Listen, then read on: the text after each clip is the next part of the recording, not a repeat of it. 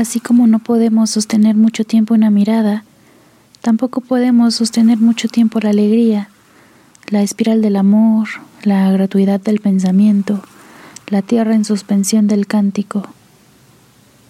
No podemos ni siquiera sostener mucho tiempo las proporciones del silencio cuando algo lo visita, y menos todavía cuando nada lo visita. El hombre no puede sostener mucho tiempo al hombre, ni tampoco a lo que no es el hombre, y sin embargo puede soportar el peso inexorable de lo que no existe.